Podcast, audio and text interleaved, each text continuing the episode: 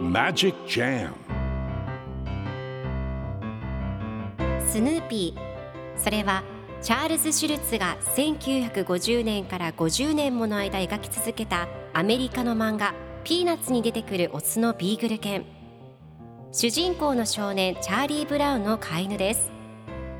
気が弱くて自分に自信が持てないチャーリー・ブラウンをはじめいろんな個性を持つ子どもたちが織りなす人間模様に人生の哲学を感じるのは私だけでしょうか？Peanuts Dictionary. Peanuts Dictionary.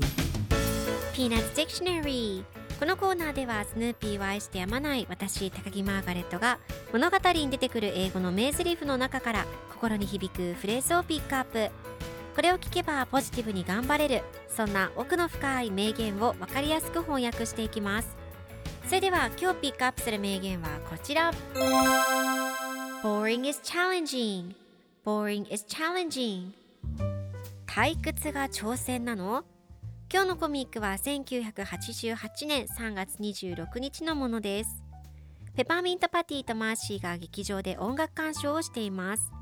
ペパーミントパティが今演奏しているこの新しい曲は何？初めて聞くんだけどと質問するとマーシーが指揮者の中には新しい音楽でお客さんを挑戦したがる人もいるんですと答えます。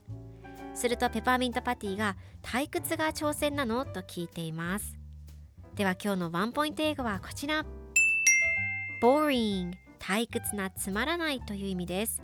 今回のコミックでは boring is challenging と出てくるので退屈が挑戦なのという意味になります。